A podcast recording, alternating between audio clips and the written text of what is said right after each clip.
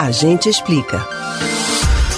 O dia de Corpus Christi costuma ser motivo de dúvidas para várias pessoas. Como é definida a data da celebração? É feriado? É possível emendar? A gente explica.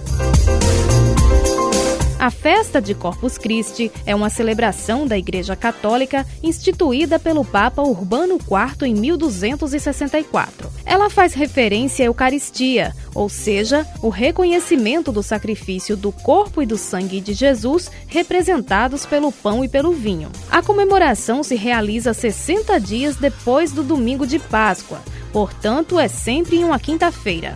No Brasil, não há uma lei federal que declare o dia como feriado nacional. Assim, nos locais onde existe o feriado, ele é determinado por decreto municipal. Em diversas regiões do país, como em Pernambuco, a data é considerada ponto facultativo. Assim, as empresas decidem se vão ou não funcionar. Caso não haja expediente, o empregador pode optar por conceder uma folga remunerada aos funcionários, descontar o período não trabalhado no banco de horas ou ainda organizar um esquema de compensação. Nessa última situação, o período pode ser compensado em qualquer dia da semana, menos nos domingos, respeitando-se o limite de duas horas extras diárias. O mesmo serve para os casos em que as empresas decidem imprensar a sexta-feira. No Recife, tradicionalmente, o ponto facultativo do Corpus Christi é transferido para a véspera do São João, dia 23 de junho. Então, no dia 16, o expediente é normal na capital pernambucana. Algumas cidades do Brasil têm o Corpus Christi como feriado municipal,